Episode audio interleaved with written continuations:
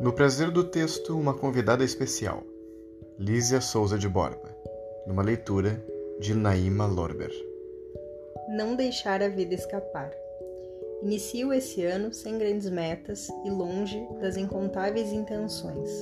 Se eu fosse morrer amanhã, o que eu não abriria a mão hoje?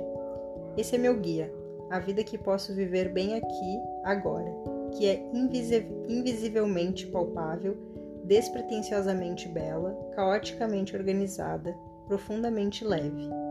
Posso ter muitas vontades, mas percebi nessa virada que a maior delas é viver da melhor forma, o que já está acontecendo ao meu redor.